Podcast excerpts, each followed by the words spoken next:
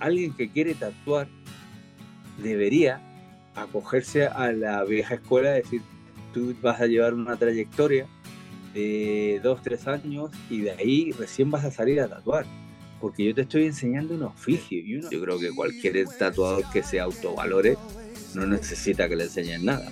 ¿Cómo lo hacías tú cuando querías aprender y ya eras tatuador?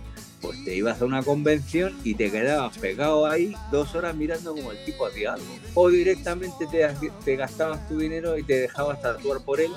Hay veces que la máquina yo la fabrico, la uso y te la envío. Intento divulgar mucho. El que me pregunte algo se lo intento contestar. El, oscurantismo ya ha pasado. Deberíamos cultivar más que la sencillez de las cosas. intenta que este arte y este oficio no te sature ni te agobie y le termines aborreciendo. Gremio de Tatuadores, episodio 26, con Coco Fernández. Buenos días, buenas tardes o buenas noches. Bienvenidos y bienvenidas a Gremio de Tatuadores, el podcast para profesionales, aprendices y entusiastas del tatuaje. Mi nombre es José Luis Hernández y me gustaría que me acompañases en este programa en el que comparto contigo conversaciones, curiosidades y experiencias relacionadas con el mundo del tatu. En el episodio de esta semana me acompaña uno de los veteranos en el sector, este tatuador, constructor de máquinas e hijo de su padre, como él mismo comenta, ha trabajado en mil oficios, pero al final dejó la empresa que él mismo había montado para dedicarse a su pasión. Estoy hablando del mismísimo Coco Fernández. De sus primeros pasos como tatuador, de cómo empezó a construirse sus primeras máquinas y de cómo la pandemia le hizo replantearse algunas cosas. De todo esto y muchas cosas más hablamos en el episodio 26 de Gremio de Tatuadores. Puedes escuchar la charla completa aquí, pero antes déjame decirte una cosa. ¿Sigues promocionando tus posts para conseguir clientes? Cuando veas el vídeo que he preparado para ti, no volverás a promocionar una sola publicación y entenderás cuáles son los principales errores que estás cometiendo y que te están haciendo perder tiempo y dinero sin conseguir clientes. Accede gratis en el enlace que te dejo en las notas del programa. Ahora sí, te dejo con Coco Fernández.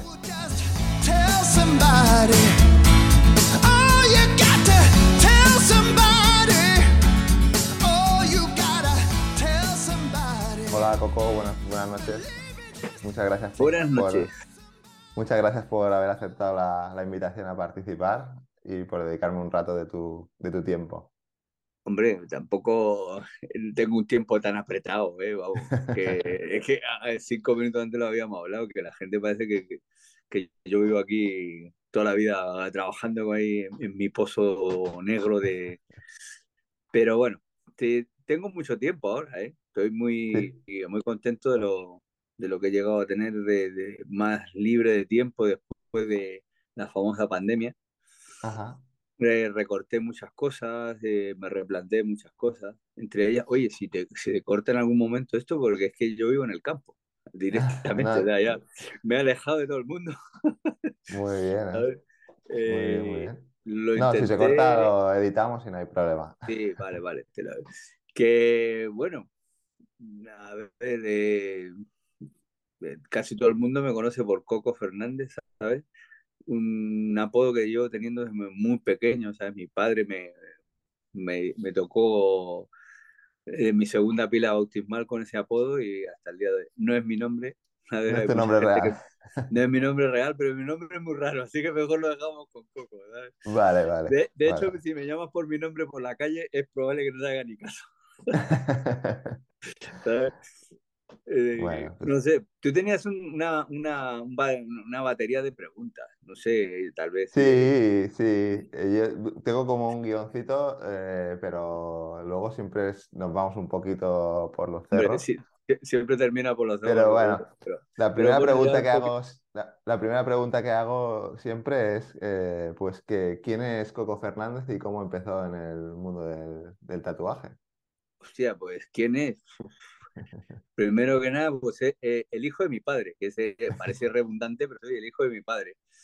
Pues mi padre es pintor, pintor, ha restaurado iglesias, pinta, sigue pintando, a sus cerca de 80 años sigue pintando unos cuadros que la verdad que él eh, vivir vivir del arte al 100% no ha vivido, pero ha disfrutado de, también del arte, ¿sabes? Cuando era pequeño, yo lo que había en mi casa eran pinturas por todos lados, ¿sabes? Mm. Tanto como a pintar una pared, un coche o, o, lo que se te ocurriera, ¿sabes? Éramos muy libres de, de pintar del formato que quisiéramos. Éramos muy pequeños y andábamos liándola por ahí, yo y mi hermano. Y mi hermano, mi hermano extrañamente dibujaba mucho mejor que yo. No se ha dedicado al arte en sí y ahora de mayor eh, está pintando, hace unas cosas increíbles.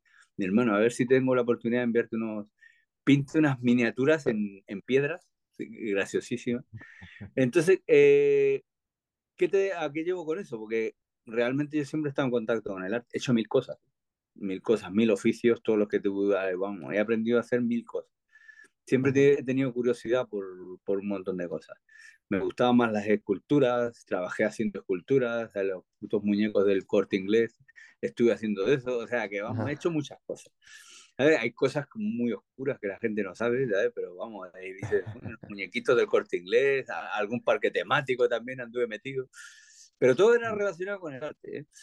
¿Y cómo empecé yo en esto? Pues de puta casualidad como casi todo el mundo, yo creo. Tuve un encuentro con ellos cuando viví, una temporada en Estados Unidos con la gente con la que vivían de, eran latinos y se tatuaban en las escaleras de, del, del piso donde vivía, gente que conocí, y ahí conocí un tipo que me, guió un poquito. Entonces, eh, cuando llegué aquí a Europa, pues ya venía con el bichillo ahí en la cabeza, dándole vuelta, dándole vuelta. Pero como eh, tenía una familia y tenía que trabajar mil cosas para poder mantener, eh, monté una empresa que no tiene nada que ver con el arte, va a haber una empresa de ascensores que no tiene nada que ver. y lo compatibilizaba. Entonces, ¿qué pasó? Que un día mi mujer me, me, llega y me dice, dice, tienes que hacer o una cosa o la otra. Y yo no fue, ¿dónde voy a ganar más dinero? Lo mío fue al revés. Yo dejé una buena empresa teniendo mucha gente a mi cargo por esto.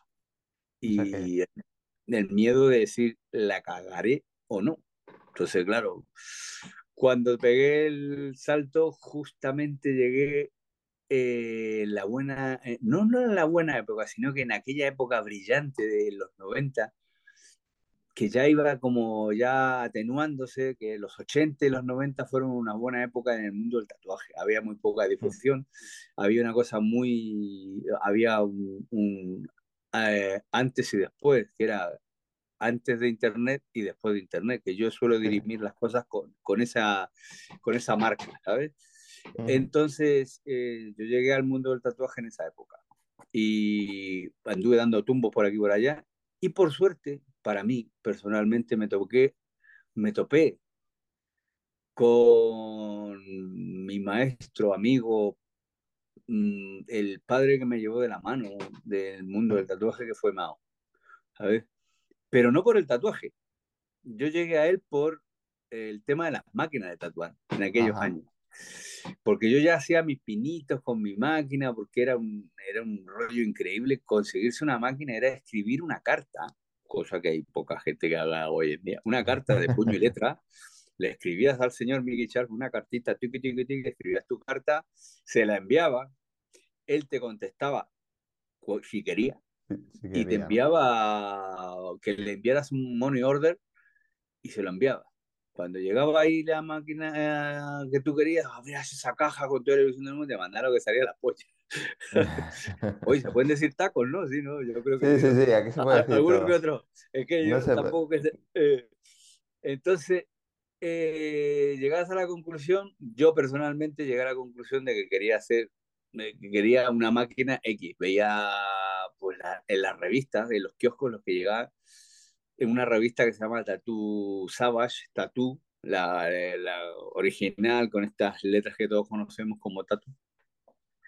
Y, veías ahí entre media de, una foto ahí medio robada de una máquina de fulanito. Decía, que estas máquinas me gustan, esto otro. Ahí empecé a hacer máquinas y entonces, más en aquella época había fundado una empresa que se llama Mad Factory, que ahora eh, yo la he retomado con su permiso. Eh, tengo una que se llama New Mad Factory, para hacer máquinas, en temas facturas, pero más que nostálgicamente porque mi, mi empresa originalmente se llama Toledo Aero, pues yo vivo en Toledo. Ajá. Y en esa empresa eh, lo habían dejado los socios que tenía y yo la retomé con él. Y ese fue una andanza de casi 20 años con él. Estamos hablando de los años 90, ¿no? Eh, claro, yo empecé con él eh, a principios del 2000. ¿Sabes? Yo ya estaba haciendo cosas. yo empecé a tatuar como en el 90. Y yo de fechas, ¿sabes? Que llega una edad en que no, no apuntas ¿sabes? Pero yo creo que, vamos, creo que fue el 92, una cosa así. 91, 92, ¿sabes? La decisión esta de, dejar tu empresa eh, y, dedicarte solamente a, a tatuar es Imagino que no fue una decisión fácil. Eh, Para nada. Eh, no era fácil, no fue fácil porque eh, era una empresa que funcionaba, ¿sabes? Yo no la... funcionaba bien. Claro, a ver, no te voy a dar cifras porque no vienen a cuento, pero no, no, es necesario. Fui, fui, capaz de comprarme mi primera casa con esta empresa y un montón de cosas, ¿sabes? Bueno, ya la he ido vendiendo y medio, ya como te decía, me he llegado al punto que había en el campo. He pasado por mil, casas, mil casas, mil cosas y mil situaciones. Pero eh, era una situación mm, holgada, tranquila, pero mi mujer me veía que tenía mucho estrés yo trabajaba a 30, 40 metros del suelo, eh, eh, montando estructuras eh, a los ascensores y tenía mi cabeza en el mundo del tatu. Y mm. terminaba ahí, me iba corriendo al estudio de un colega y a ver, venga, vamos a tatuar. Y me quedaba ahí hasta las tantas y luego llegaba reventado. Entonces ella, ella lo vio, lo percibió y me dijo, toma una decisión. ella siempre ha sido mi compañera y sigo con ella. ¿sabes? Y llevamos más de 30 años juntos y tenemos dos hijos. Entonces, eh, ella fue la que me dijo, decide, ¿sabes? Y yo lo, yo lo decidí. Es importante tener eh, una, un, un, apoyo, ¿no? Que te, que te ayudara. Es complicadísimo hoy en día encontrar, eh, oye, no es un generalismo, pero la gran mayoría de mis amigos terminan siempre discutiendo porque estar al lado de un artista o de una persona que esté relacionada con el arte es muy complicado si tú no eres artista. Que Sobre todo apoyarte en, ese, en esa decisión de dejar algo seguro, entre comillas. ¿no? Claro, claro, una seguridad económica a, esta aventura. No me he arrepentido nunca, ¿eh? o sea, no, y ni ella tampoco, porque nos ha dado muchas alegrías y hemos viajado por todo el mundo y hemos estado, hemos sido, vamos, la verdad que siempre discutíamos con el tema de, eh, ¿qué vamos a hacer? O sea, ¿para dónde vamos a salir? ¿Por dónde va a terminar? Al final, mira, llevo muchos años en esto y ya estoy mucho más tranquilo, ya viajo menos. Pero la verdad que la riqueza del, del mundo del tatuaje es que tu trabajo va contigo. Para mí personalmente, mi trabajo iba conmigo. Iba en una pequeña maleta, llevo unas máquinas y esas mismas máquinas las uso para tatuar y cuando eso ya las vendo y me vengo a mi casa. Entonces, claro, antiguamente funcionábamos de otra manera, e, éramos muy pocos los constructores que habían, en Europa habían 5, 6, 10 como máximo, ¿sabes? O sea, y supplier, contados con los dedos de la mano. entonces, ¿qué pasaba? Que había más negocio, había menos convenciones y había que ir a todas las que podías. Habían veces que como pues yo llegaba el día lunes de, de un fin de semana de convención, normalmente son viernes, sábado y domingo, llegábamos el lunes, martes teníamos que enganchar a otra porque llegábamos de aquí de Europa y a lo mejor teníamos que saltar a Estados Unidos. Entonces, y en Estados Unidos nos pillaba uno en el fin de semana y otra al final terminaba 20 días fuera de tu casa. y, la, y, la, verdad que la decisión que tomé, que tomamos como familia, nunca nos ha arrepentido. Mi hijo sigue, me sigue ayudando, y de hecho es uno de los pilares que tengo yo con él. Eh, a la hora de dar un seminario y cosas así, te podría decir que sin tatuar sabe mucho más de tatuaje que cualquier otra persona que lleve tiempo tatuando, ¿sabes? sí, imagino que, que, claro, vivir al lado de una persona que, que lleva en este mundo tanto tiempo, eh, pues eh, él nació ya Eh, Hombre, yo ya tatuaba cuando nací, ¿eh? Por eso te digo que ya lo lleva Él, en, él la acunaba sangre. con el, con el run run de la máquina, ¿sabes? Entonces, Claro. él, él, él, la verdad que, a ver, él llegó un momento que le tienes que preguntar a tus hijos, "Oye, ¿qué quieres hacer? Ujú. Y él me, me contestó de la, de la manera más sincera, me dijo, mira papá, yo lo veo tan, una cosa tan, asumir una responsabilidad tan grande el tatuar a otra persona que, que no lo voy a hacer todavía. Y él derivó, se fue por otros derroteros, es un tío, eh, vamos, maneja una impresora 3D que eh, alucina, ¿eh? y hace Mm. piezas y cosas, y me ayuda bastante con el tema de la tecnología a la hora de aplicarla a una, al- a una cosa tan sencilla como en la máquina de tatuar. Hemos desarrollado muchas cosas. De hecho, él tiene una línea, de una- estamos viendo cómo lo hacemos, pero él ha desarrollado una máquina rotativa muy, que funciona muy bien. Pasa que, bueno, hay que probarla bien para todo ese tipo de cosas, pero e- él es, ese es su fuerte, o sea, la creatividad La- va en eso, ¿sabes?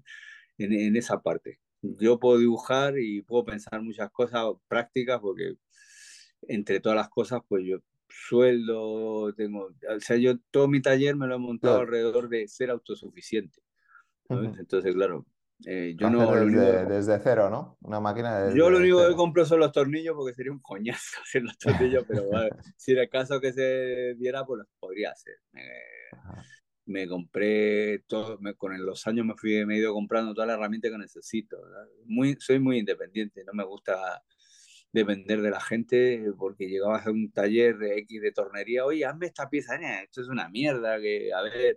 ¿cuántas quieres? Yo, pues 200, 300, y ves que, que no, aquí hay que hacer 20.000 piezas. Yo, "No, ¿y ¿qué hago yo ahora? Así que digo, pues nada, y sin tener ni puta que- idea, ¿eh? Ni puta idea, que, me ir sacando tus recursos, ¿no? Para poder a- hacer Ay, más que nada, y, y no había internet, ¿eh? que no había, porque ahora tú lo buscas todo por YouTube y digo, coño, encuentras de todo, no. ahí te tenías que arrimar a cualquiera.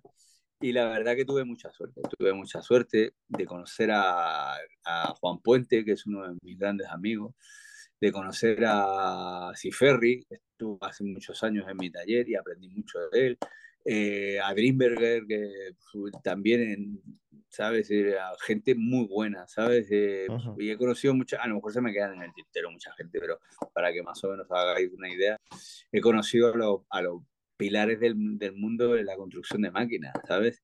Y de- te hablo en el mundo porque este mundo es muy pequeño ahora mismo, ¿sabes? Y, y de verdad cuando yo los conocí, llegué a ellos, eh, no en cero porque Mao me enseñó mucho, Pero aquella gente era como salía en las revistas y igual, muy inaccesible, muy no sé qué. Pero cuando veías que hablábamos en el mismo idioma, o sea, a- a- en la sintonancia, no en el idioma, Sí. el único que habla castellano es Juan y el resto era en inglés, pero que vamos, ah, también a marcha forzosa tenías que aprender inglés y ahí, Sí. bueno, no había manera, Claro, pero- tenías pero que aprender el- aprender.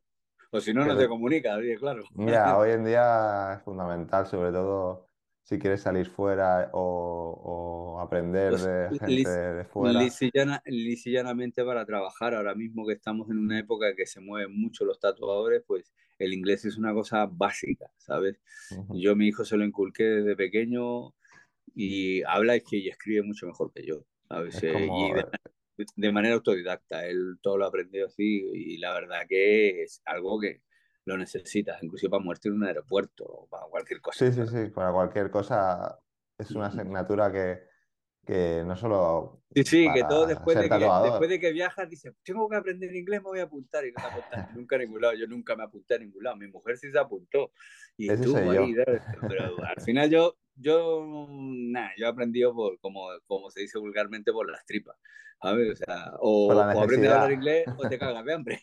Yo creo que es lo claro. mejor, e- es la, la necesidad, es, la- es el mejor, la mejor Claro, motivación para aprender. Eh, Necesitas algo y, y- y tener que Hombre, buscarte la vida. la, la necesidad de, de- no Agudiza sé, el ingenio, ¿no? Dicen aquí. Sí, sí. Y, y te- lo que te digo, antes no había internet y todo lo teníamos que hacer de boca a boca y aprender muchas cosas. Y cómo ha- hacías esto y cómo hacías lo otro. Lo bueno que yo tenía una base, que no era, un- no soy un ingeniero ni nada de eso, pero era, había aprendido a leer planos, cosas y en aquella época de, de- tenía la empresa esta y me sirvió mucho porque en aquellos tiempos todo se medía, todo se calculaba y se recalculaba.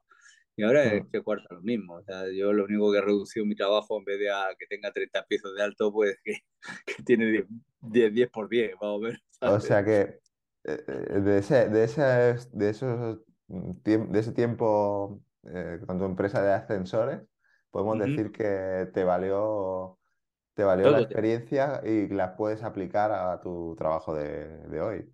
Como... Claro, claro. Inclusive Yo, yo he sido carpintero de madera y eso también te sirve, ¿sabes? Porque para, para más o menos sentir lo que es trabajar con las manos. Ahora me ha servido, ¿eh? Porque me he hecho media casa. sí, sí, es como... Sí, decía Steve Jobs, ¿no? Que también eh, se apuntó a unas clases de, bueno, de caligrafía y que sin esas clases de caligrafía a las que iba, que todo el mundo le decía que eso no servía para nada, que sin esas clases de caligrafía, pues hoy en día los Macs no serían, eh, serían Windows. No, estarían desarrollados de la, de la misma forma. Todo te va a servir en la vida. El, el, mi padre decía que el saber no ocupa espacio, y yo creo que es una frase que ha dicho mucha gente. Y, y, es verdad, todo lo que te vayas acumulando en la cabeza sirve, ¿sabes? Mm. Eh, después de, me pasó una cosa muy curiosa, porque obviamente por mi edad, me, después de la pandemia salimos todos, o, en medio de la pandemia estábamos todos un poco desquiciadillos, y veías que a lo mejor eh, el mundo del tatuaje se había ido a la mierda, o en general, ¿no? O sea, todo lo que pensamos, a todo el mundo, cada uno lo tomó como... Yo nosotros lo tomamos porque teníamos que buscar un plan B. Se nos agotaban los, los ahorros, porque claro, obviamente tenía eh, pagos de todo. Vamos, yo a los días después de salir de, del encierro este famoso, eh, tuve que pagar impuestos. Eh, se iban agotando, los, se, iban agotando los recursos y, contacté con un amigo de una empresa grande que era él trabajaba en recursos humanos en la parte de y obviamente por mi edad me dijo, no, va a ser un poco complicado. Y ya le hablé por mi hijo. Te lo digo porque cada cosa sirve para algo. Entonces me dijo, envíame un currículum. Y claro, yo le digo a mi hijo, eh, prepárate tu currículum y se lo enviamos.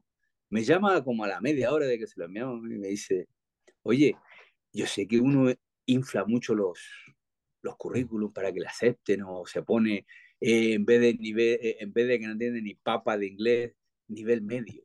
o, o, esto. Claro, entonces le pusimos un montón de cosas al currículum y dice, es que todo lo que has puesto aquí, y a mí me entró la risa y le dije, es que sabes lo que pasa, el problema es que él sabe hacer todo lo que sale, eh, lo que sale en su currículum. Dice, ¿cómo? Dice, sí, todo lo que sale. Claro, imagínate un chico con 20 años, 20 y tantos años. Le, le llama la atención. Una fresadora, un torno, un AutoCAD, un no sé qué, eh, sabe soldar con cuatro tipos de, de, materiales, o sea, un montón de cosas. Y me dijo, oye, pero entonces sí sabes hacer todo esto. Y yo, sí. ¿Y pero ¿y dónde aprendes? Se lo he enseñado yo, ¿sabes? Porque él trabajaba codo a codo conmigo. Y dice, pues dile que se venga mañana. Entonces, ¿qué te digo con eso? O sea, que no es que mi hijo sea Eugenio, sino que él, él lo ha ido aprendiendo. Él ha estado desde pequeñito conmigo, que empezó a viajar conmigo con 15 años, ¿sabes? Entonces, claro, él aprendió de todo, ¿sabes? Y todas esas cosas, por eso te lo digo, que uno aprende cosas que te van a servir para. O sea, todo, todo lo que puedas aprender lo vas a, lo vas a desarrollar. Últimamente, claro, si yo es que, vamos, eh, hay veces los muebles de mi casa los hago yo. media casa la he hecho yo, ¿sabes? Entonces, claro, es lo que pasa, tú vas aprendiendo cosas, vas aprendiendo cosas. Y claro, esa absorción de, información también se aplica a cada persona que tú le vendes una máquina o que hablas de tatuaje, porque cada vez que tú, hablas con otra persona, aprendes algo. Por eso es lo, interesante de charlas, de, de, seminarios y eso, que yo me vengo con los bolsillos llenos de cosas. No cosas físicas, sino que te digo, voy aprendiendo cosas. ¿eh? Uno se puede, eh, puede aprender la persona que me lo dijo era el, tío más tonto de todo el mundo, pero el tipo me dijo, se aprende hasta del más tonto. Y ya, bueno, de ti. Eh, eh, a no hacer las cosas mal. Digo, pues mira, oye, si no lo, tiene, no lo tiene claro, no se ha aplicado ni el cuento de él, pero la frase era buena, ¿sabes? Eh, entonces, claro, la verdad Puedes aprender de, de, cualquier cosa que te pase, ¿no? De cualquier, persona que te cruce. Ya sea bueno o aprender de algo que no quieres que te vuelva a pasar o, exactamente, o que no comportarte pues como la persona con la que te has cruzado. a lo mejor te, cruzas con alguien que te habla mal o que se dirige a ti en Hombre, un tono que por, por mala suerte o buena suerte, no sé, yo no he tenido muchas situaciones bochornosas. Mm, bueno, no. De hecho, hay muy poca gente que yo no, yo no nací en España, yo nací en Chile. Y jamás, jamás te puedo decir que he tenido un problema por mi origen, ¿sabes? La verdad que yo creo que se deberá a cómo, cómo te desempeñas o te desenvuelves en la vida, ¿no? Nunca he sentido o que alguien me dijese, ah, que eres de otro lado, jamás, ¿sabes? Eh, pero yo creo que esa parte eh, va en, en, cómo afrontes tú las cosas, tu autoestima personal también, que no tiene que ser exacerbada tiene que ser lo justo y necesario. No como ahora llega un momento en que dices, coño, bájate de tu pedestal, chico, que te vas a pegar una hostia que vamos, ¿sabes? Eso, Pero... lo ves mucho en el mundo del tatuaje, lo ves mucho, el que, que tienen los egos muy, muy arriba. Sí, sí, sí, sí, sí. sí. Y, y a ver, eh, no, eh, no, justifico esta situación, pero sí, eh, los egos están relacionados con la capacidad que tenga de desarrollar tu trabajo. Hay gente que, hombre, que tiene un ego porque tú miras su trabajo sin hablar, sin relacionarlo a la persona y es un buen trabajo. Pero si tienes un buen trabajo, haces un buen tatu, tus trabajos son buenos y todo eso, no es necesidad de que te subas tan arriba en, el, en, el, en tu ego como para pisotear al resto, para nada. O sea, es que ese es el error más grande, ¿sabes? Como persona. Ahora, si a ti te ha funcionado y tu vida funciona eh, engrasada con, con, tu ego, allá tú. Lo único que en vez de tener 50 amigos leales vas a tener a lo mejor uno. ¿sabes? Yo el otro día con quien lo hablaba, con uno de los chicos donde fui a hacer un seminario, decía, tío, yo por suerte ni tengo 200 millones de seguidores, pero las personas que, con las que comparto mis redes sociales, tengo la, la, gracia de conocerlas a casi todas. ¿eh? En algún momento me he cruzado con ellas, no ser uno que tengo en Groenlandia, que no he ido ni puta vida a Groenlandia, pero, ¿sabes? pero tengo la, la, satisfacción de conocerlos a casi todos, o por lo menos me he interrelacionado con ellos, que se dice pronto, porque a más de alguno le vendí una máquina, y dices, coño, es que tengo, y dices, coño, que son muchas máquinas. Y es que luego te pones a pensar que son muchos años también, ¿eh? Entonces, claro. Lleva mucho, mucho tiempo eh, y, y, pues supongo que muchos clientes y, y durante este tiempo pues has vendido muchas máquinas. de, sí, es que mira, pues, eh, hay, veces que yo llego y dice, no, yo tengo una máquina de Coco Fernández, lo que te hablaba antes. De Coco Fernández, no sé qué, digo, ah, mm, vale, vale. es que esta cara no. ¿Qué soy yo? bueno, por eso la idea de, de este podcast, ¿no? De, de, poder humanizar un poco, aunque esto se va, no sé, no se van a ver las imágenes, pero lo poco que salga en redes sociales ya la gente podrá ponerte cara, ¿no? lo que me decías antes que mucha gente no te, no te conoce.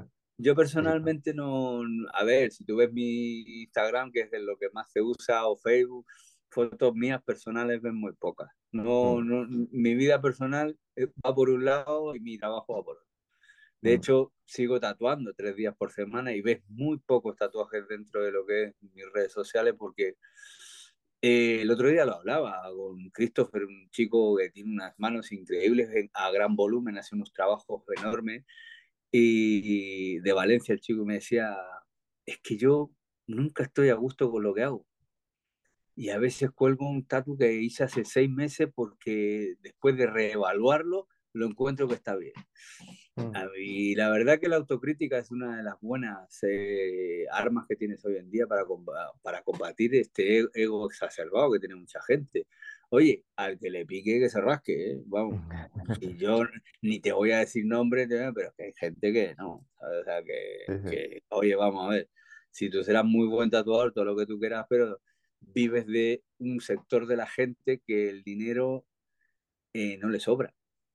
Y, y, tú estás viviendo de algo que sobra. O sea, es que tú, el tatuaje no es algo que te permita seguir respirando, ¿sabes? Entonces, es un lujo, ¿no? Al final. Exactamente. Tú lo has dicho, has, enclavado la palabra, es un lujo. Y es un lujo poder plasmar eh, el tatuaje sobre una persona. Yo creo que te da parte de, de, su piel y es un honor y deberíamos tomarlo. Hay algunos que han ganas de imaginarlo, pero bueno, que, te, llena la cabeza de cosas, pero bueno, el, casi el 100% de las personas es, eh, a, mi, en mi tiempo de, de tatuaje, ya mis clientes pasan a ser mis amigos, ¿sabes? yo el otro día eh, iba a cambiar de teléfono y me costó eh, desistir de la idea porque tengo que comprar un teléfono con muchos gigas porque tengo más de 6.000 números de teléfono. Entonces, claro. Entonces, ¿qué pasa con eso? Que, claro, eh, te pones a, tomar en cuenta, yo les pongo un puntito a aquellos que son mis amigos y a la vez son mis clientes. Y ya, bueno, ya funciono con otra, con, cuando son mis amigos, pues yo vamos, les pongo algún mote extra, si no, no los identifico. Para identificarlos tiene que ser complicadísimo. Sí, sí, sí, sí. Hay muchas veces que la cago y, llama a uno que no tenía que haber llamado y así. O sea, vamos. Entonces me inventé, me, inventé, mi sistema para poder eh, eh, identificarlo, ¿sabes? Entonces, el, el tema de eso yo pienso que es complicado complicado del el ego, la situación en la que estamos hoy en día, que, a, que yo creo que a nadie le interesa lo que has ganado, lo que has comprado, si donas tu dinero a, yo qué sé, a mí me da igual, Que cada uno haga lo que quiera. Lo que pasa que deberíamos tener un comportamiento ético, ético que, que estaba no escrito en, yo te podría decir que yo era, era, como aquel Benjamín de aquella época, por, por pena para mí, toda, toda, aquella gente que fui conociendo, los grandes pilares del tatuaje, nos han ido dejando. Entonces, yo era el más pequeño, yo era el más pequeño, sí, eh, eh, inexorable. Y yo era como el más pequeño de todos, yo era el que andaba pululando por ahí, pero mm, me llevé alguna colleja, sí. ¿Eh? de alguien que era mayor que yo, que era que siempre andaba a su sombra, a su vera, no sé cómo podría decir. Ya seguimos, eh, somos amigos y comemos juntos de vez en cuando y hablamos y recordamos aquellas épocas, cosas de, inclusive que hay veces que hasta a mí se me olvida, pero ya cuando estás con tres o cuatro personas que has, que has compartido un viaje, te vas acordando de tonterías y te ríes mucho pero había un, un, código no escrito sobre cómo comportarte. Y ya como que ha, se ha desvanecido, ¿sabes? Se, ha, perdido eso. Sí, se ha perdido, se ha perdido. Tengo un amigo que está haciendo un libro, que te voy a poner en contacto con él, que está haciendo un libro eh, con todo este tipo de personas dentro de Europa, o sea, ha invertido dinero de su bolsillo para eh, entrevistar a aquellas personas, ¿sabes? Eh, ha, entrevistado, de hecho tiene una, una, de las últimas entrevistas que hizo Sim Vázquez antes de dejarnos y es muy sensible el tema porque no era muy mayor, pero sí fue eh, duro para mucha gente, incluyéndome a mí. Le conocí y siempre fue un tío que parecía que le habías conocido toda tu vida, ¿sabes? Entonces, todo ese tipo de cosas, este chico está haciendo un libro basándose, basándose en aquello. Estaré atento. Eh, y la verdad es muy interesante el libro porque él lo ha tomado y, y a mí me ha sorprendido porque el chico no llega a los 30 años, ¿eh? es muy joven y está muy interesado en eso, ha hecho mucho, eh, muchos esfuerzos económicos para viajar y estar ahí. Supongo que ha visto... Perdona, perdona que te he cortado. No, no, no, no, tranquilo.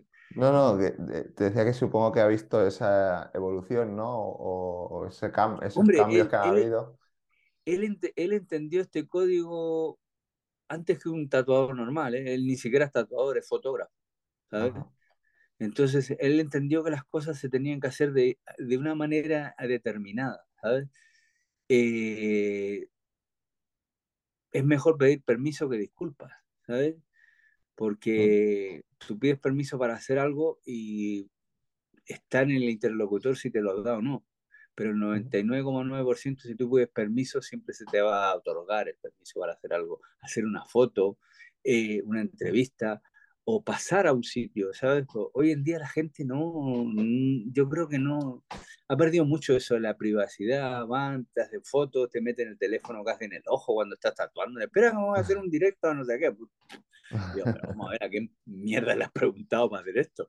Pero bueno, son cosas de las generaciones, ¿sabes? Yo no me voy a poner a discutir, pero este código escrito creo que nos llevó a donde estábamos, ¿sabes? Yo decía muchas veces que el salto generacional que tenemos, que tenemos y seguimos, está, se está distanciando cada vez más por el paso de los años, porque esta generación que viene es distinta a nosotros, está apoyada mucho en la tecnología y la verdad que la tecnología no es mala, pero hay que saber dosificarla, dosificarla.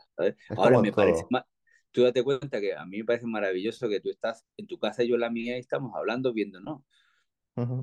Pero esto también puede ser que lo estamos utilizando para una manera de difusión, pero también tiene sus puntos negativos y sus puntos positivos, pero tenemos que saber dosificarlo.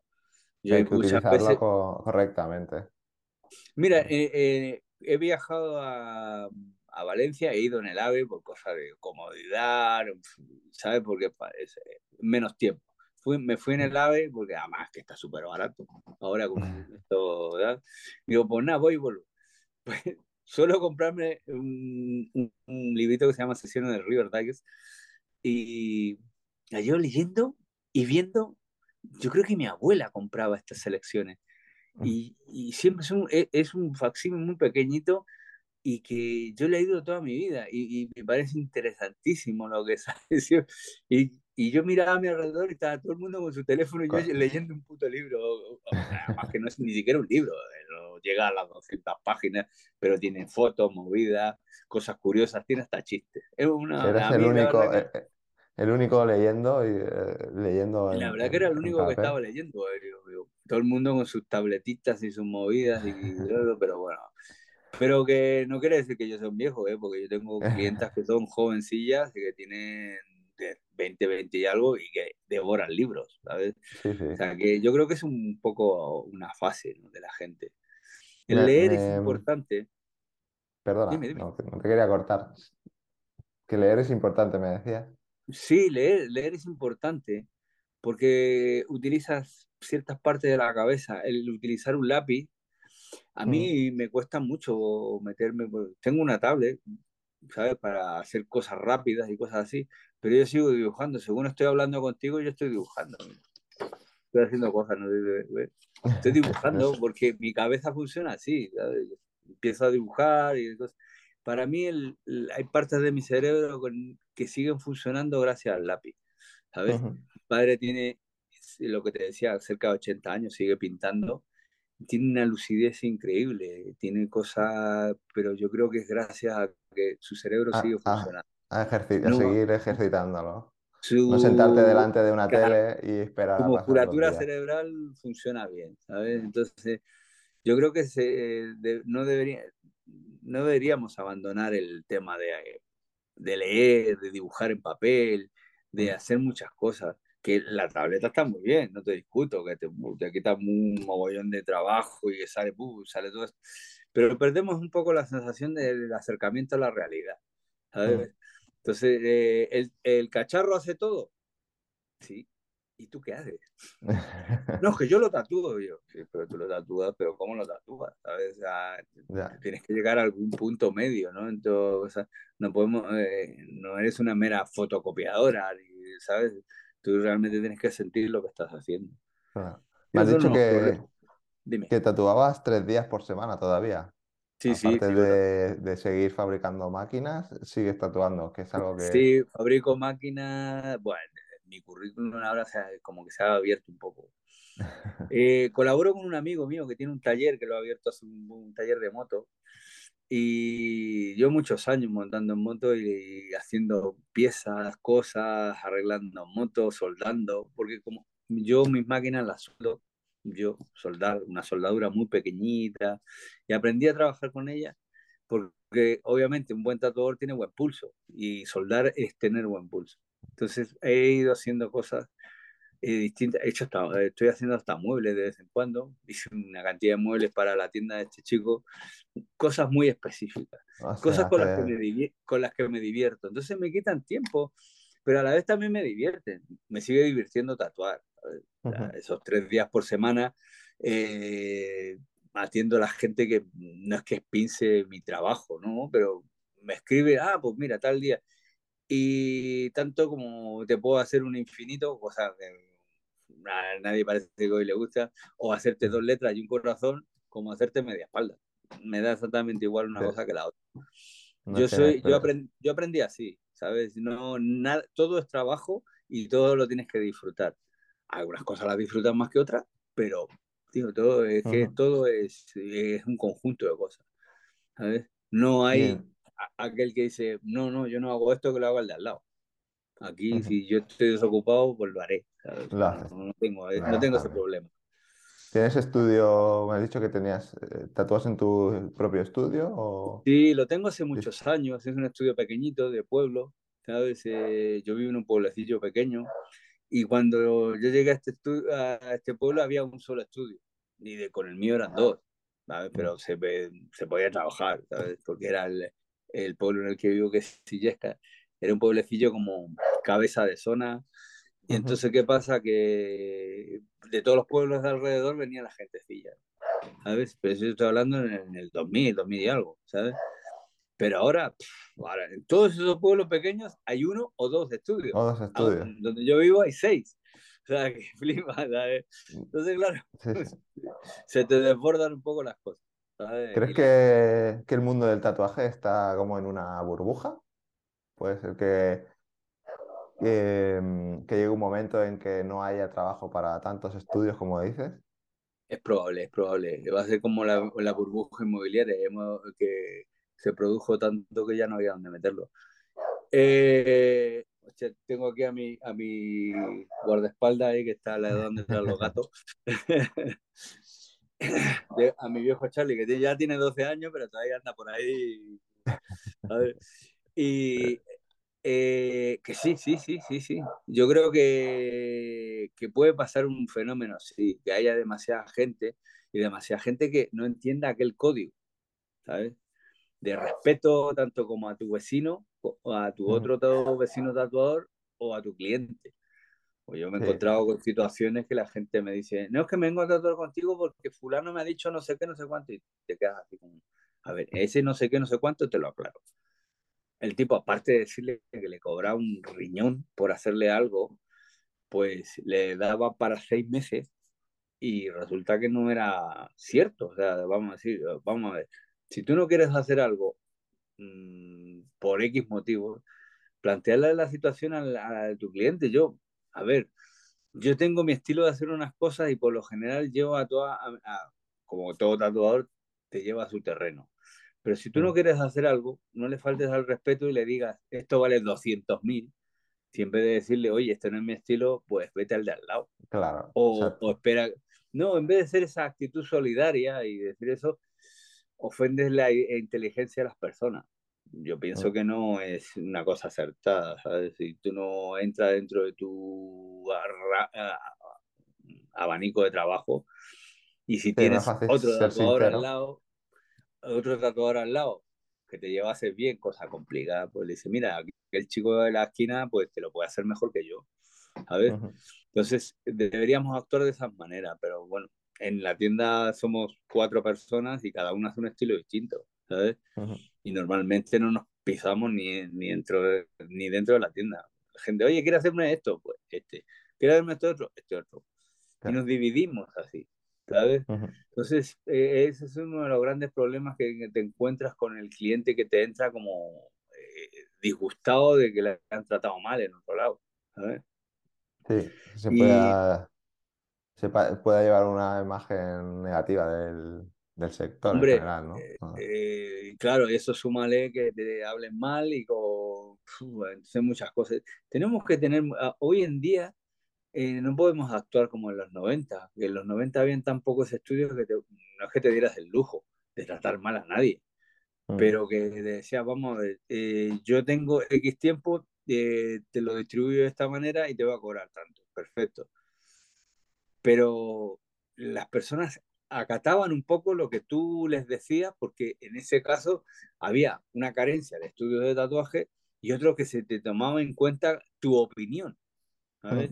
Como tatuador, pues se suponía que tú sabías lo que estabas haciendo. Hoy en día hay tanta gente y tanta gente tan joven que como que se toma un poco a coña todo, ¿sabes? Dice, coño, güey, si este niño, ¿cómo me va a tatuar a mí que tiene 20 años menos que yo? ¿Sabes? Pero claro, la gente se lo toma de esa manera. Pero si tú te tomaras tu trabajo con respeto, la gente te va a respetar, ¿sabes? Pero es que no puede, es que es muy difícil, no sabía cómo explicártelo, eh, de que alguien llegue a, a la... Es que yo he tenido aprendices y el último que tengo sigue trabajando conmigo, se tira cinco años arrastrando el tema y yo le he dejado, después de dos años, coger una máquina de tatuar y que se, eh, se pusiese a tatuar, ¿sabes? Sí, un poco hacerlo como antes se hacía, ¿no? El, el maestro que enseñaba al aprendiz y que... Yo no, yo no estoy muy de acuerdo con las escuelas, de hecho tengo un amigo que tiene una escuela en Barcelona, pero yo nunca pensé que le iba a decir que preferiría que le enseñara a él a que aprendieran por YouTube, mm. ¿sabes? O sea, con eso te digo todo. Mi idea personal es que alguien que quiere tatuar debería acogerse a la vieja escuela, es decir, tú vas a llevar una trayectoria de dos, tres años y de ahí recién vas a salir a tatuar, porque yo te estoy enseñando un oficio y un oficio que va en detrimento de otra persona. Si tú la cagas, le dejas el brazo hecho una mierda eh, y es complicado. Y aparte te estoy enseñando un oficio que tú te puedes poner en la esquina de donde estoy yo y no es que me quites cliente ni negocio, pero me vas a afectar. Entonces, cuando tú tomas la responsabilidad de enseñarle a una persona, se supone que esa persona, eh, aparte de no le vas a dar un diploma, pero siempre te va a señalar a ti, en este caso a mí, que tú le has enseñado. Y si le has enseñado mal, ¿de quién va a hablar mal? De ti mismo por eso yo pienso que el, el, tema de enseñanza debía ser más, más, mm, más cerrado, ¿sabes? ¿Crees que hay demasiadas escuelas, no? Ahora ha pasado el fenómeno que, vamos, hay escuelas que te salen como Z. Ahora inclusive está en, en una red de esta que, no cómo se llama, no, tampoco vamos a nombrar cosas, pero que tanto como te enseñan a hacer una vasija, a hacer no sé qué, y entre medio de todo un montón de... Ah, ya sé de, qué, ya sé de qué hablas. sí, sí, en vez, de un, en vez de un sinnúmero de cosas, sale que te enseñan a tatuar. Y no solamente a tatuar, si tú ya eres tatuador, te voy a enseñar el estilo tanto, te voy a enseñar el estilo. Pero vamos a ver, yo creo que cualquier tatuador que se autovalore no necesita que le enseñes nada tú vas y lo quieres aprender tú solo por tu cuenta. Que yo me voy a poner delante del ordenador a mirar cómo lo hace otro. ¿Cómo lo hacías tú cuando querías aprender y ya eras tatuador? Pues te ibas a una convención y te quedabas pegado ahí dos horas mirando como el tipo hacía algo. ¿Claro? O directamente te, te gastabas tu dinero y te dejabas tatuar por él y mirabas cómo te tatuaba. Y le cosas esa pregunta, ¿no? Mm. Así aprendíamos. ¿sabes? Y te gastabas el dinero y te decías, yo quiero que me tatúe fulanito. Las convenciones servían para eso. Porque tú a lo mejor no tenías el poder adquisitivo para ir a tatuarte con roscos ahí a Suiza y Suiza y de repente Suiza llegaba a la puerta de tu casa. Y decías, coño, esta es la mía. Me tatúo con este tío. porque encima la tengo aquí a, a, dos paras de metro. No tengo que irme hasta Suiza y tirarme 15 días de ahí. Entonces, esa era la función de las, de las convenciones, era acercar a aquellos tatuadores que están en otras partes del mundo, que tú querías tatuarte con ellos, tanto como coleccionista como tatuador, ¿sabes? Vamos, en ambos casos era un privilegio que un tío que venía del quinto culo apareciera de repente en Madrid y decía, coño, aquí lo hago sí o sí. ¿Sabes? Era como el momento, no sabías si ibas a volver a tener esa oportunidad, ¿no? De, de tatuarte con él o de que viniera, o tener que esperar otro año a que el año siguiente volviera. Claro, eh, mira, Miki Vialotti una vez, eh, Miki Vialotti es uno de los pilares de lo que es, la organización de convenciones dentro de, Europa, ¿no? Eh, hizo un post bastante interesante, tenía, eh, también participaba en la, redacción, en la redacción de Tattoo Life y Tattoo Energy y todas estas, todas estas revistas y había, siempre había eh, algo de la editorial. Y una de esas editoriales, él decía que las convenciones se hacían para difusión, no para negocio. Claro, eh, ¿qué pasaba? Que muchos tatuadores llegaban ahí y ya tenían full agenda. O sea, tú llegabas ahí a corriendo a ver si te podías tatuar como público con fulano y el tipo te decía, no, no, yo ya ven, vengo a la convención con todas las citas dadas. Entonces, él, él daba su opinión que decía que eso no era la idea ni la sensación de las convenciones, ¿sabes? Y él daba, él daba como ejemplo, eh, ahora mismo no, no, me recuerdo, pero uno de los tatuadores, además que lo tengo hecho en folio, o sea, en, un cuadro grande en, la tienda, para recordarme siempre que, que tienes que dejar parte de tu tiempo para la gente que no tiene cita, para el walking. Para la gente que viene buscando algo y se lo quiere hacer en el momento. No todo depende de que tengas de aquí a seis meses citas. Ni eso te va a dar más caché, ni te va a dar eh, un, un, a decir, oye, yo soy mejor que tú que tienes de aquí a dos semanas. bueno, pero también yo lo entiendo un poco como tener esa regularidad, ¿no? Esa estabilidad de saber que vas a tener trabajo y de, no vas a pasar hambre al día siguiente, ¿sabes? Yo lo veo un poco así. Sí, sí, sí. Sí te entiendo que la regularidad es muy buena, pero eso es parte de la emoción de este oficio. ¿Sabes?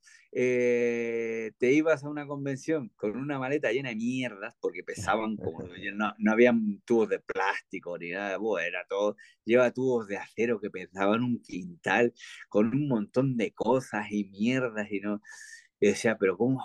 Bueno, las agujas tenías que soltarlas antes de irte a la convención y llevarte un atado de, de, de agujas para saber si las ibas a usar o no. Y llegabas ahí y decía, bueno, aquí me planto, monto mi chiringuito y a ver qué pasa. A, ver qué pasa. Esa era la aventura, ¿no? Esa era la aventura y era lo bueno que tenía, ¿eh? eh yo tengo, tengo además que, que unos recuerdos increíbles con Mao que llegábamos con una maleta de máquinas no se va a decir las cifras porque vamos a ver si nos va a escuchar Hacienda. eh, llegabas con tu maleta de máquinas el día viernes. Eh, nos habíamos dado la paliza dos semanas para aquella convención para tenerlo todo listo. Llegabas con tu maleta, pim, pim, pim, pim.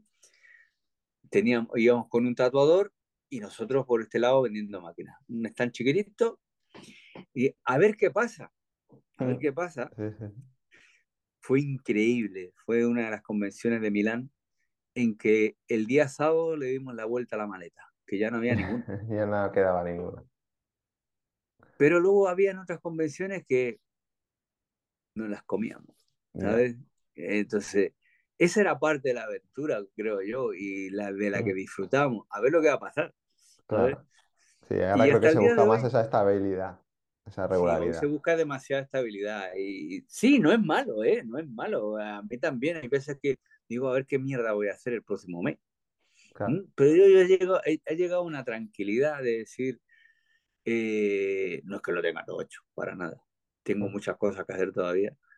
Pero después de lo que afrontamos, que no tenemos que hacer caso omiso, sino que tenemos que tomarlo como una, eh, una gran prueba al, al, coraje y a la fuerza humana. Lo, el tiempo que pasamos de pandemia y todo ese tipo de cosas, que nos lo podemos creer o no, yo tengo mi opinión personal, que en este caso no viene al caso. ¿eh? Y después de eso, mm, el que no cambió, no cambió. El que salió más gilipollas, salió más gilipollas, sí, claro. Pero eh, una de las cosas buenas que saqué yo es a, como decía mi padre, no limpiarme el culo ante cagar. Así de claro. A, porque, a, no poner la tirita, ¿no? Antes de la herida. Sería. Eh, eso, más, más, sí, más. Es que mi padre tiene una, una, lengua de lija. No, pero me gusta sabio, más. pero te las dice de esa manera. Me gusta más, me, me, gusta más esta, la de limpiarse, no limpiarse el culo antes de cagar. Claro, claro, que siempre, a mí siempre me decía, ¿no? Más gráfico, es más gráfico. Sí, sí, muy gráfico. Bueno, mi, mi, mujer te lo, mi mujer es muy tranquila, te lo plantea así. Es que la palabra preocupación es ocuparte antes de que pasen las cosas. Preocuparte. Yo, pues yo no me preocupo en mi puta vida, ¿sabes? Y, y la verdad que ella es la, ella es la, la central y yo soy el desparramado. ¿Sabes? Pero eh, hacemos un equilibrio. El yin y el yang, ¿no? Eh, pues, pues, sí, eh, yo soy la parte negra, seguro. Pero eh, el, el tema que, que, esa parte, esa, esa seguridad nos la da la misma sociedad. Facturas, hipotecas, luz, agua, todas esas facturas, todo ese englobamiento que tenemos de, de deberes con la sociedad y que nos mantienen eh, con agua, calentitos y todo ese tipo de cosas, con un techo sobre la cabeza, pues nos obligan a ser regulares. Una de las cosas que, que yo echo de menos era pues e, e, esa aventura que era cada convención, esa aventura que vivíamos con el quedarte tirado en, Filadelfia y decir, a ver, ¿qué mierda vamos a hacer que nos, hemos perdido el avión? Eh, o ibas a Las Vegas y decías, ¿qué hago aquí? ¿Me pongo a jugar hasta la perra? ¿o qué? Entonces, todo ese tipo de cosas, esas aventuras son las que a mí me han templado y me han hecho no preocuparme, no mm. preocuparme. Y yo creo que Dime, Perdona que te, que te, corte, que si no te voy a robar demasiado tiempo. No, a ver, yo no tengo, a ver, de aquí hasta mañana no tengo poco nada que hacer, pero tú también tendrás tu familia que también... Que, eh, te, quería preguntar por, por el tema de, de, las máquinas de tatuar. Eh, ¿dónde, ¿De dónde sacas la, la, inspiración para el diseño y, y el montaje? A ver, todo el diseño vaya el diseño, eh, también entramos en los egos, personales de cada uno. ¿Sabes? Porque tú las haces bajo pedido, la gente te, te, pide un diseño concreto o tú. Sí, sí, hay, hay, gente que me pide un diseño. De hecho, hace poco eh, publiqué una que me encontré por casualidad, ahí revolviendo unas cosas, encontré un cajón con dos o tres chasis muy antiguos, de las primeras que casi hacíamos, que le habíamos nombrado Road Runner, que era Correcaminos. Eso es eh, una pregunta que le tenías que haber hecho a Mo. ¿De dónde venía el nombre de Correcamino? Eh, ya entrevistaste a Mao, ¿no? Sí, sí, sí, sí, sí, hablé con él. Bueno, la movida que no te lo voy a decir, pero bueno, ese correcamino se lo decíamos a Mick, ¿sabes? Porque Mick Mick era de, cada vez que pasaba Mick, Mick, Mick, Mick, de, llamarle que, viniera, pero Mick pasaba follado y no te hacía otra cosa. Entonces, le, claro, entonces, claro, eh, en Mick Mick se quedó de Correcamino y, bautizamos esa máquina pues, en honor a él. Un tío que lo ha dado todo por las convenciones y hace muchas convenciones dentro de España y es un tío para sacárselo el sombrero, ¿sabes? Que cosas que gente vulgar de que va a una convención no lo sabe. Pero este tío ha apostado el dinero que no tiene para sacar una convención adelante. O sea, se han endeudado estamos hablando de endeudarse, de decir, eh, me va mal y lo pierdo todo. Entonces, cuando pasan esas cosas, tú ves que esta gente le tiene amor a lo que hace. No lo que dice mucha gente, ah, si gana dinero, pero tú no sabes lo que tiene que invertir y lo que se tiene que jugar para poder llegar a sacar adelante una convención. Que, que la gente cree que esto es jauja, ¿sabes? Que se han llegado a hacer convenciones porque por tu cara bonita, ¿no? Hay que estar ahí picando piedra y no, no nos alejemos mucho de la realidad porque es complicado sacar un negocio el que sea adelante en los tiempos que corre y hacer una convención es un negocio y una inversión muy grande. ¿sabes? Aparte tienes que tirar de muchos contactos para llevarla a cabo, ¿sabes? Sí, Mike estuvo aquí también, también se pasó por el podcast, también contó un poco todo lo que hay detrás, lo que no se ve de, de organizar una convención. Y, cosas personales que llegas a decir, mm, sí, has, jugado a la carta mayor y no te gana, ¿sabes? Pero ese, ese mm, amor que le tiene al mundo del tatu, hay que sacarse el sombrero. Y mucha gente dice, bueno, esto es un negocio. No, no señores, hay que, a, quien hay que dar las gracias, eh, se les da. Como yo le doy todos los días, le doy las veces que puedo hablar con Mao, le sigo, le, le sigo llamando jefe, ¿sabes? Le digo, ¿cómo va tu día, jefe? ¿Sabes?